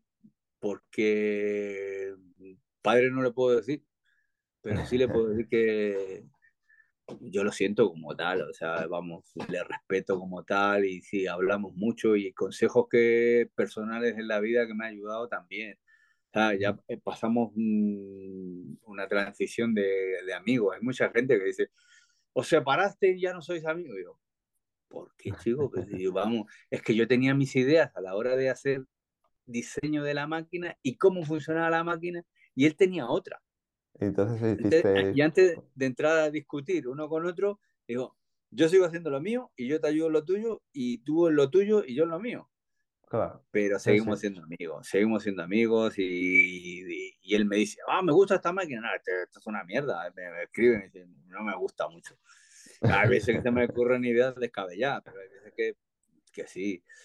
¿Y de dónde las saco? Volviendo a tu... ¿De dónde las saco? De todos lados. Hasta de ver un, un anuncio de papel higiénico, muchas veces, ¿sabes? ¿sabes? Lo que pasa es que mucha gente se lo toma, volviendo a tu, al tema, yo, yo es que no sé, a lo mejor hay gente que me ve a mí con un ego exacerbado, no, creo que no, ¿eh? intento que no. ¿eh? Pero hay mucha gente que se piensa que ha descubierto la rueda con un diseño o con una mezcla de materiales. Yo tengo por ahí gente que me bloquea directamente, constructores, digo, tú eres tonto, chico, que vamos a ver, ¿eh? ¿que te crees que has descubierto la rueda? No. Esto está Sailor Jerry, Rollo Malone, Cakes. Eh, hay mil personas antes que tú. ¿eh? La rueda se descubrió hace mucho tiempo y... y la pólvora también, ¿sabes? Entonces, claro, tema, el tema está en que seamos capaces de aceptar que el tándem. Yo me hablo con casi todos los constructores que hay en España, ¿eh? Yo me, y, y, me llevo bien con ellos. Y algunos he hablado de hacer colaboraciones, pero claro, vamos un poquito a mano, pero vamos, me llevo bien con casi todos. Y con los que no me llevo bien, por lo general son gente que no son ni de aquí. Ni siquiera he tenido un, roce eh, físico con ellos, decir, oye, tenerlos face to face. Pero normalmente yo intento llevarme bien con todo el mundo, pero la gente piensa que ha descubierto la pólvora, ¿sabes? Y no es así. Yo, y, mis días que me dicen, pero que tú no eres al 100% porque cortas las cosas. Digo, vamos, chico, yo puedo cortar. Yo, inclusive, le he dicho a un amigo que te voy a transformar con tres clavos 300 euros. ¿Cómo? Sí, con tres clavos he hecho una máquina y la he vendido por 300 euros. ¿Mm? Entonces, ¿qué quiero decirte con eso? Que se pueden hacer máquinas hasta con un cacho piedra. Entonces, lo que va en sí es saber cómo hacerla. ¿sabes? Lo del chiste ese que te cobran 5.000 por conectar un botoncito. Dice, sí, ¿cómo me vas a cobrar 5.000? Digo, sí, pero es que yo sé qué botoncito tengo que apretar. Exacto. Es lo, es lo mismo, ¿sabes? Entonces, mucha gente que... ¿Qué buscas cuando, cuando, cuando haces una máquina? ¿Qué, ¿Qué, es lo que más valoras o que más priorizas, digamos? A nivel de funcionamiento, a nivel de de calidad. Primero te voy, te voy a dar mi idea del, de la estética. Que me guste. Que me guste a mí. ¿Eh? Yo a mi hijo le daba un consejo cuando se lo tomaba muy a jauja porque era, era joven. Le decía, mira hijo, tú le estás cobrando 300 euros a alguien por este aparato. Hazlo como que fuera para ti. ¿Sabes? Y es lo que yo eh, la primera impresión que me da cuando hago una máquina, tengo un cajón lleno de mierdas que no ni siquiera he sacado. Porque me pareció buena idea, la voy a hacer y no me gustó. Y luego no, te gustó. Y, la, y la tiro. Ya, eh, la estética me tiene que gustar. Tengo unos chasis preferidos. Para mí, rollo malón con la Rolomatic me encanta. Eh, la Supreme de... ay, las máquinas de Celo Jerry me gustan todas. Eh, entonces, ¿qué pasa? Que yo soy como muy dado a hacer los estilos antiguos con pequeños toques más modernos, pero si tú ves, yo hay veces que hago máquinas que las envejezco, nacen viejas. ¿Sabes? ¿Cómo quiere decir eso? Porque me gustan, que, esté, que tengan la pintura no sea perfecta y un montón de cositas más que parece que tuviese 50 años la máquina. Me encanta ese look. Ese aspecto retro, ¿no? O ese aspecto claro, antiguo. retro, ya que, no, ya que no puedo luchar con los dildos estos, porque que yo lo encuentro, funcionan, sí, pero no tienen ese corazón que tiene el hacer una máquina. Y lo segundo que yo busco en una máquina es funcionalidad. Yo, como hemos hablado, yo sigo tatuando. Hay veces que la máquina yo la fabrico, la uso y te la envío. O sea, hay muchos clientes míos que dicen, pero mándame la perfecta. Yo, para que te la mande perfecta, yo la, la tengo, tengo, que usar. Entonces, claro, a lo mejor hay algún salpicón de tinta. Eh, pero bueno. Sí, he leído que te metiste también en el tema de las rotativas, pero lo acabaste dejando porque Eh, como no las utilizabas, no, era, no podía Claro, recomendarlas. a ver, es que mucha gente me pregunta, ¿y qué tal va? ¿Qué cojones le digo yo a este tío? Si no la uso. Entonces, no me, Sí, sí. entonces me, me- me sentía un poco que traicionaba a las personas. Y eso es muy así, ¿eh? La verdad que a lo mejor me equivoco, porque me podía haber montado en el carrito de la rotativa y haber ganado pasta a punta pala y podría estar quizás quizás ¿dónde? En Miami tomando el sol en un, en un yate. Probablemente. Pero no era mi idea, ni era mi idea, ni, ni me quejo de eso. ¿eh? Vamos. Yo, mi vida es súper tranquila. Si alguna vez interiorizamos más, te puedes venir a mi taller, sentarte un rato. Aquí me tomo una cerveza, voy por un lado, me siento un rato con el perro y de repente me acuerdo, hostia, voy a hacer esto. Y lo hago. Qué bueno, qué bueno. Mi hijo, Sí, se, sí. mi, mi hijo se mosquea conmigo porque empiezo a picar como, como los pollos. Me pongo No a hacer una cosa, la a... dejo, me pongo a hacer otra y dice, pero papá, ¿por qué no terminas una cosa? Y yo, porque no quiero. A ver, eh, vamos, mi vida se ha desarrollado de esa manera. Eso es muy, muy de artista, de, muy de empezar un cuadro, dejarlo a medias, empezar otro y tener ahí tres o hombre, mi padre lleva media vida haciendo eso, ¿sabes? Entonces, claro, yo lo veía el hombre y decía, ah, esto ya me aburrió y se pone a pintar otra cosa.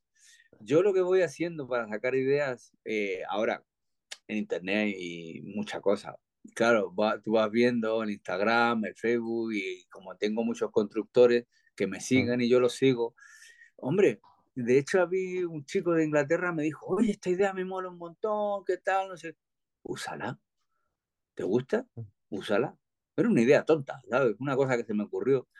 mm, Y el chico me pidió, y me sentí muy bien porque me dijo, oye, ¿podría usarla? Y yo, úsala, tío, ¿qué más te da? Si yo no, a ver, ni voy a hacer un copyright, ni me voy a hacer rico por haber tenido un momento de lucidez muy leve, ¿sabes? Tampoco fue una cosa que voy, que voy a cambiar el mundo ni voy a hacer efecto mariposa con las cosas. ujú, Y la verdad que me, sentí, me sentó muy bien. Le, le veo y, y le veo una evolución al tipo que va a toda hostia, vamos, que el tipo, vamos, desde que, le- desde que tuvimos esa pequeña conversación, se le nota que el tipo se fue desarrollando a una velocidad increíble. Si tú le motivó, se- se- claro, se motiva a la gente, tú estás para apoyar al resto, al resto de tu comunidad, no puedes cortarle las alas a alguien. Hay mucha gente que se, lo que hablábamos hace antes de que iniciase una grabación era mm, de, eh, de la gente joven que te ve muy como muy distante, muy no sé qué. Hombre, que sí, que a mí me conoce mucha gente, sí es verdad, pero también me gusta conocer gente nueva y sobre todo gente joven, que está cerca, tal vez con mucho recelo, mucho ah, respeto, pero vamos, yo todavía no me he comido a nadie. ¿vale?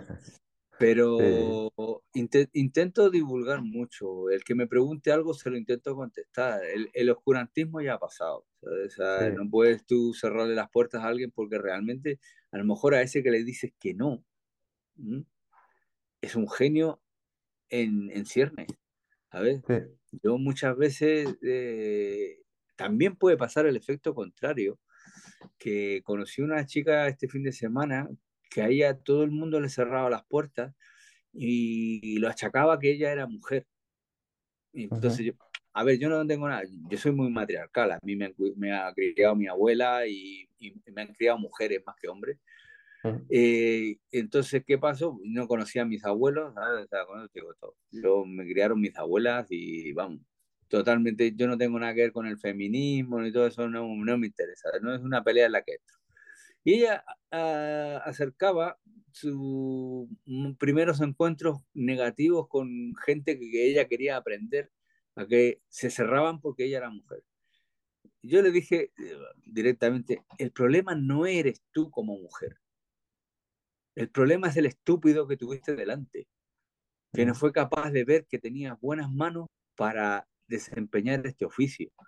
Indistintamente, y, y es increíble las mujeres que hay ahora tatuando, sí, sí. antes Hoy en día, Pero cuando tú te juntas con gente que no es capaz de ver debajo del barro, ese barro que te está obstruyendo porque todavía no sacas la cabeza, porque nadie te ha dicho en qué dirección hay que salir. ¿m? Si tú le dices a una persona, y yo cuento gracias a los dioses del tatuaje, se le podría llamar así, que mucha gente se acercó a mí y les dije sinceramente lo que pensaba. A algunos les he dicho directamente, dedícate a otra cosa. Pero a otros les dices, mira, tira por aquí y busca esto, busca esto, esto, otro. Y algunos han empezado conmigo y ahora son una estrella increíble, ¿sabes? Ni, ni viene a cuento colgarme ninguna medalla ni nada, pero han estado conmigo. Después yo han aprendido solo, ¿eh? su camino lo han seguido. Pero ese, esa pequeña pata en el culo fue lo que les ha llevado a donde están. Entonces, eh, de eso, eso es lo que más, eso es lo que más te llena, ¿sabes? Entonces, ¿qué pasa? Cuando la gente se te acerca y te pregunta cosas y tú se las contestas, se quedan así como, ¿cómo? Pero, pero vamos a ver, si tú me preguntas, yo te contesto. Claro. Si te gusta mi respuesta, bien. Si no te gusta, pues es lo que hay. Estamos muy acostumbrados a que en redes sociales se regale mucho el oído o, todos los comentarios sean. Y para nada, eh, vamos, si a mí me gusta algo, eh, hay gente que dice, Joder, pues, le da a me gusta, se vuelve loco. A ver, yo a lo mejor, tú, verás que ese tatuaje al que yo le he dado me gusta, a lo mejor no es el más bonito del mundo, pero el tío ha dado el 100% de lo que sabe en ese tatuaje. Y le ha puesto todo el corazón del mundo, que eso es lo importante. Se valora ¿Eh? el esfuerzo, no el resultado. Exactamente y hay cosas que merecen unos esfuerzos increíbles. Yo conozco personalmente gente que tiene muchos problemas. Tengo un amigo que, que, que tiene muchos problemas de salud, digo, y sigue tatuando. Y cada tatuaje y cada línea que hace le cuesta mucho. Entonces, cuando yo lo veo, le doy, ¿sabes? A ese, porque yo sé su situación que hay detrás. ¿Sabes? Entonces, claro, muchas veces eh, tenemos demasiados seguidores y a los que no somos capaces de, de llegar todos los días, entonces mm, se termina la gente como descorazonando un poco. Sé que hay mucha impersonalidad en esto. Entonces, cuando tú me comentaste del hacer esto, yo te dije, eh, lo primero como que te acercaste como de puntillas, así, a ver qué, sí, me pero me daba ese respeto, ese respeto que hablábamos antes. Claro, a ver qué me dices. Hombre, hay que tener respeto a todo el mundo, pero no miedo a lo que te puedan contestar. Mm. El no siempre le tiene. Ese, mi abuela siempre decía eso. El no siempre le tiene. Si te dicen otra respuesta, pues mira, mejor, ¿sabes? Pero tú siempre tienes que ir con, a lo mejor te dicen que no. Pero si no lo intentas, ¿sabes? Claro. Ahí hay el problema. no sé. Bueno, a ver, sigamos con tu guía, porque al final yo Bueno, ya, ya para ir concluyendo, porque llevamos ya más de una hora de, de conversación. No, bueno, yo te tengo, eh, podría contar aquí cinco horas. Ya, ya, ya, por eso, por eso, pero tampoco quiero, ya te digo, no te quiero. No, no te preocupes, si sé que esto lo tienes que ir y luego te tienes que dar el coñazo de editar todas las tonterías que he dicho. Nada, pero esto lo voy a dejar entero, ¿eh? No, no hay problema. Em, un poco para ir concluyendo, como te decía, eh, ¿qué, ¿qué hace Coco Fernández cuando no está tatuando? Un poco ya más a lo, a lo personal. ¿Qué haces cuando no estás tatuando o estás haciendo máquinas o estás trabajando? ¿Qué, qué te gusta hacer en tu tiempo libre? En mi tiempo libre, hostia, pues me monto en la moto y hasta donde me llegue el depósito. Yo, solo montarme en la moto me ayuda a pensar. Tengo, mm. increíblemente, increíblemente, tengo muchos dolores de espalda a base de los años doblados, que, todos los tatuadores que escuchéis lo sabéis de sobra. Pero yo me monto en la moto y ese run run de la moto me alivia, me descansa y me doy, a lo mejor me doy una vuelta de aquí a 20 minutos, que son 20 minutos para allá, 20 minutos para acá. Y eso es una de las aficiones que tengo. Eh, yo la moto la uso casi todo el año porque no tengo coche. Entonces, me comentaste que te movías en moto a todas partes. Yo, yo me muevo en moto para todos lados. Y mi otra afición, aparte de leer cosas por todos lados, yo creo que es disfrutar de lo que es tiempo de ciega. Yo disfruto de lo que he sembrado. He sembrado de manera familiar y de manera profesional. Porque hay veces que me tiro horas, como, vemos, como dices tú, que yo hablo y hablo. Hay veces que me tiro horas hablando con amigos, con gente que no conozco, escribiéndoles y me preguntan cosas y me tomo mi tiempo para ese tipo de cosas. También me, me divierto hablando con la gente, ¿sabes? Es una de las partes importantes, yo creo que de mantener tu cordura mental, el, saber que la gente está del otro lado de la pantalla sin esa impersonalidad. Hay mucha gente que te, te pide ayuda con cosas. A ver, yo no soy el mejor tatuador del mundo, pero casi todos los trucos de avión y por haber me los sé. Entonces, hay mucha gente que te pregunta cosas. Entonces, ¿dónde puedo comprar esto? Como conozco a casi todos los suppliers que hay dentro de Europa, pues digo, mira, ve a fulano, pregúntale esto, a este otro. Hay gente que te pregunta directamente qué fuente de alimentación puedo utilizar. Hombre, depende del dinerito que te quieras gastar. ¿sabes? Entonces, claro, les doy el consejo de la A a la Z y ya luego decide tú, ¿sabes? Cada uno que decida, Pero cosas así, ¿sabes? Y, el, disfrutar de la vida es uno de los puntos más importantes. Hasta inclusive muchas veces, ¿qué hago? Pues cuando estoy aburrido me pongo a terminar mi casa. ¿sabes? Y me pongo a poner una ventana, me pongo a hacer eso, en eso me entretengo. y si no, directamente me siento con una cerveza y el perro y a mirar cómo el perro persigue la lagartija. es, que, es que mi vida es muy sencilla, ¿sabes? No, mm. No, no tengo más allá eh, una idea de lúdica de si me voy a ir a las Islas Bahamas a hacer eh, una persona, una persona sencilla, ¿no? Con aficiones yo intento ser, eh, como me ves, es como eso. No tengo mm. más dobleces porque no me interesa. Yo aprendí eso de Mao porque hay mucha gente que Mao es un golpe visual y un golpe acústico que acústico te digo porque le puedes oír desde un lado al otro cagándose en Dios. Pero él es así. No hay más que ese tío, ¿sabes? Así. Ves a Mick y Mick es así ves a los fulanos estos, eh, son todos así. Entonces, mm, hay una parte de que deberíamos cultivar más que es esa, la sencillez de las cosas, ¿sabes? El comer con un amigo, ¿sabes? Todo ese tipo de cosas son muy básicas, pero son divertidas. Sí, sí, cosas que a lo mejor no son eh, muy complicadas de hacer, pero que... Y muy baratas. Y muy baratas, y que muchas veces no le damos, muy, damos la importancia que, que, merecen. Yo, yo, creo que tú tienes un, hijos pequeños, no, no, no lo tengo muy claro. Algo hablamos de eh, Pues eso es uno de los puntos más importantes dentro de la familia de un tatuador, que abandonamos mucho el, el entorno familiar por sacrificar el, el desarrollo de esta actividad que es el, el mundo del tatuaje. Mm. Yo hay muchas veces que digo, sí, yo por suerte tuve la, eh, la oportunidad de reconciliarme con los años perdidos con mi hijo, porque los años que él era pequeñito, pues yo estaba en la carretera, para arriba, para abajo, para arriba, para abajo. Y llegó un momento que me topé con un tiarrón que es más alto que yo, de 15 años, y a ver qué hago yo con este. Al final congeniamos y nos llevamos muy bien y trabajamos y viajamos juntos y, y es como un, un, colega más, ¿sabes? Yo estoy con él. Pero no todos tenemos esa suerte. Entonces, cuando veo a gente que viaja mucho, y le digo, cuando llegue a un punto, quédate en tu casa. No, es que me voy a ir de vacaciones. Pero vamos a ver, chicos, es que vivimos de vacaciones. Vivimos para allá y para acá. Quédate en tu casa, disfruta de tu casa. Pero bueno, el que me quiera escuchar, que me escuche. Pero hay que disfrutar de lo que estás. Eh, es lo que yo te digo, el tiempo de la ciega. Ya has sembrado, ahora tienes que cegar. Entonces, claro, entenderlo, cada uno que lo quiera entender como quiera. ¿Alguna recomendación que, que puedas dar a la gente que nos esté escuchando? ¿Algún libro, alguna serie que hayas visto últimamente, una película, algún descubrimiento que hayas dicho? Si es que veo películas muy raras, ¿eh? Últimamente. algo, que, te, Yo, ¿qué, te digo de entretenimiento?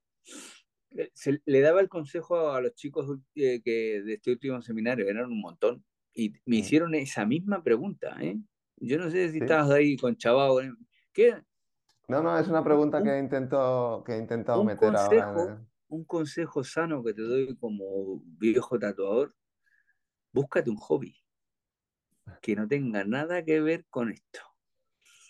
Ve a tirar al arco, monta en bicicleta, nada, una cosa que no tenga nada que ver con el arte. Porque esa, esa parte es la que te va a ayudar a desconectar.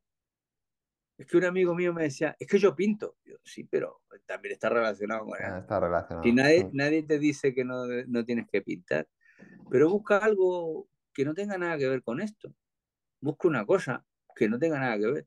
Yo, por ejemplo, lo que te decía yo antes, eh, me aburro y digo, pues nada, voy a, voy a poner esta pared, voy a montar esto y que no tiene nada que ver con el tatuaje. Y ya mi, mi, cerebro empieza a funcionar, se relaja. Si ya tendremos tiempo para sentarte a dibujar y hacer cosas, yo es lo que te decía antes, yo estoy hablando contigo, estoy dibujando. Mi cerebro no desconecta y hay muchas veces que te despiertas con la idea de que tienes que hacer al otro día. Entonces, ¿por qué me voy a buscar un hobby que me mantenga en conexión con ello? Oye, a lo mejor me equivoco, pero no, es importante, creo, esa, esa parte separar y tener un claro, de... Yo tengo, yo tengo un gran amigo que es, que es tatuador, un tatuador excelente, ha trabajado hasta con Philip Leu y todo eso, y su hobby es montar maquetas. bueno, eso es... está ahí todo el día montando maquetitas. Eso requiere de estar muy concentrado en eso y de tener tu mente puesta en un foco pero que él, tiene su mundo aparte de, de, maquetas y además monta maquetas militares, ¿sabes? Con sus muñequitos. Y la verdad que, que, tienes que buscarte un hobby que no tenga nada que ver con esto, para que te, tu mente descanse también. Porque tu mente también necesita descansar, necesita vacaciones de vez en cuando. Entonces, buscarse un hobby Claro, y ahí me empezaron todo el mundo, era una pila acá, ah, que yo hago esto, hago esto, otro. digo, sí, pero que de cierta manera está conectado con el arte. Había uno que pintaba jarrones, y yo, pero vamos a ver, que es lo mismo. A ver, claro. hay, que, tener.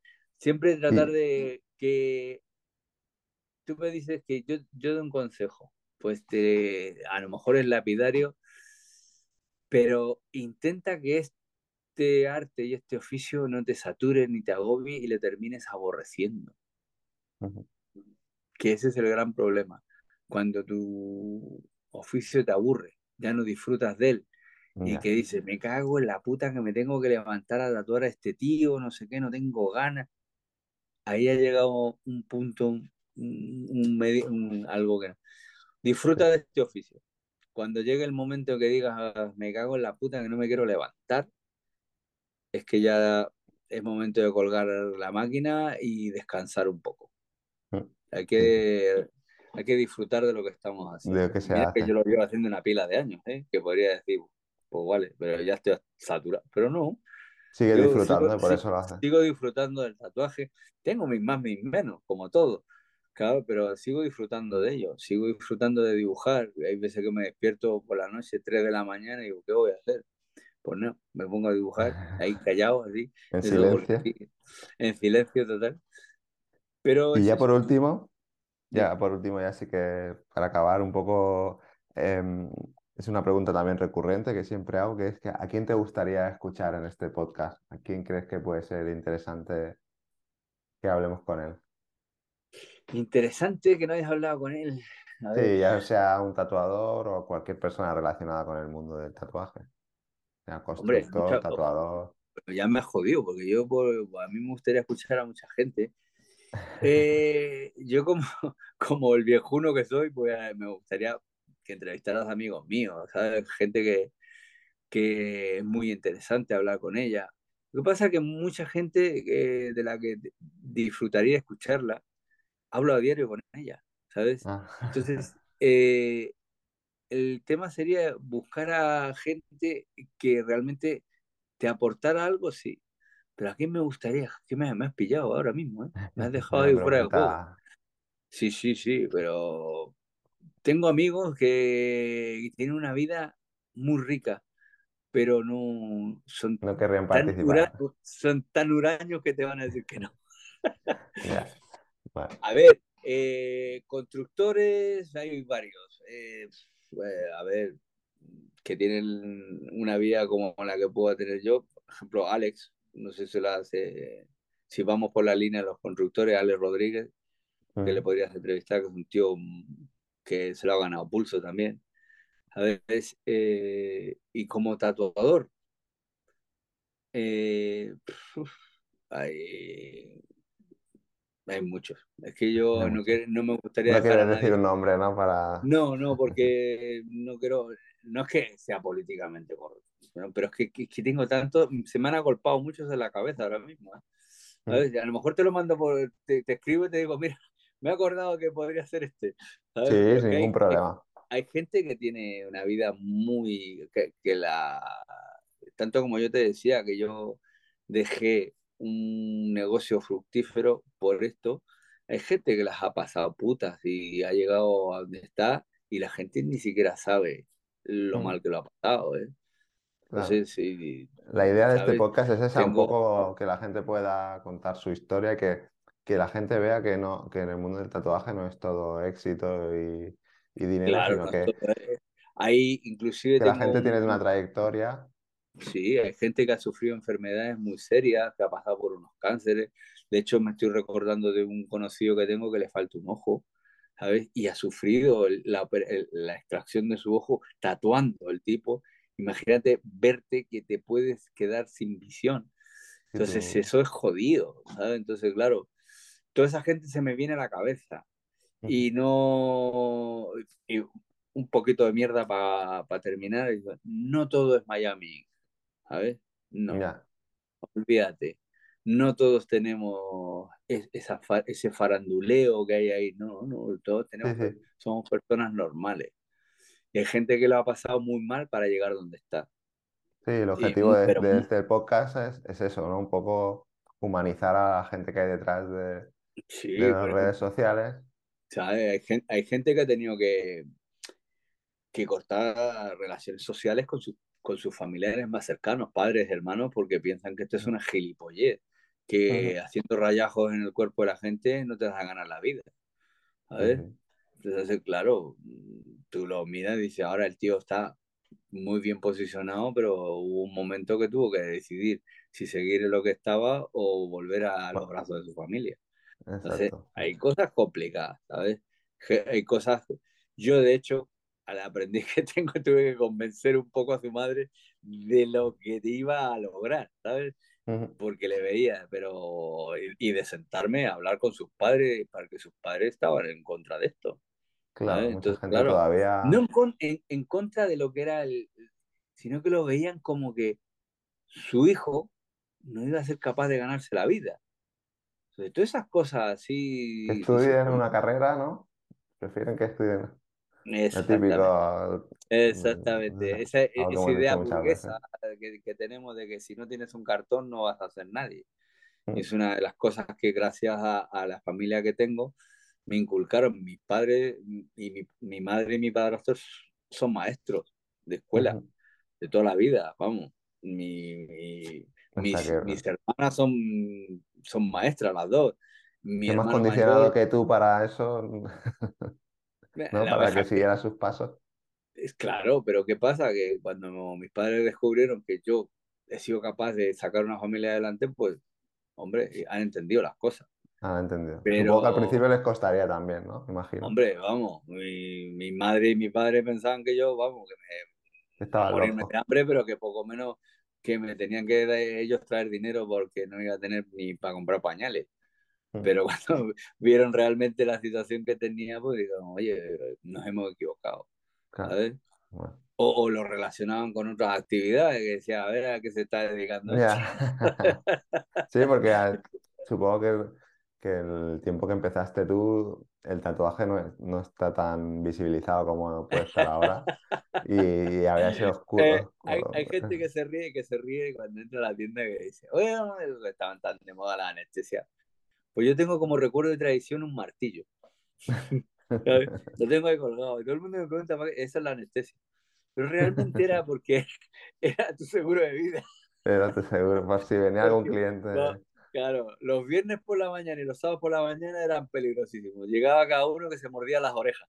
O sea que con eso teníamos que oh, lidiábamos con muchas cosas. Con muchas cosas que hoy en día no pasan. Pero vamos, era, eran situaciones complicadas, ¿sabes? y que, y que, te aportaron riqueza a esto también. Eh. Yo hay veces que echo de menos aquellas tonterías. ¿eh? La aventura que decíamos antes, ¿no? sí, sí, sí, vamos, yo me reí mucho, ¿eh? vamos, me reía mucho, ¿sabes? Pues, pues nada, te voy a decir muchas cosas, pero nos podrían meter a la cárcel. pues nada, Coco, ahora sí te vuelvo a agradecer haber dedicado tiempo a, estar aquí con nosotros, que ha sido una conversación muy, muy agradable.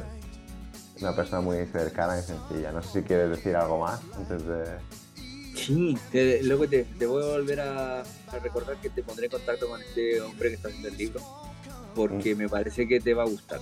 Te va a gustar eh, inclusive eh, cómo lo está tomando. Tal vez no para un podcast como ahora, pero interesante conocerlo al tipo. Y mucha gente, tío, que está ahora, que se nos esté oyendo, pues eh, seguir adelante, no por oye, puede ser A o B, pero si te gusta esto, lo dicho, disfrútalo. Disfrútalo porque eso es solamente disfrutar de lo que estás haciendo y dibujar todo lo que... Una frase que siempre me dijo Mao era, todo lo que puedas dibujar lo puedes tatuar. O sea, no hay otro consejo que es dibujar mucho. Y hasta aquí el episodio de hoy. Si te gusta Gremio de Tatuadores y quieres apoyarnos en este proyecto y seguir escuchando a profesionales del mundo del tatu, lo mejor que puedes hacer es dejarnos una valoración positiva en tu aplicación de podcast preferida y compartir estos episodios en tus redes sociales. Y recuerda que en marketingparatatuadores.com encontrarás más episodios como este y otros contenidos relacionados con el sector. Gracias por escuchar y te espero, como siempre, en el próximo episodio. Si quieres ser patrocinador o patrocinadora de este podcast y que tu marca o tu estudio tengan mayor visibilidad, no dudes en ponerte en contacto con nosotros en www.marketingparatatuadores.com.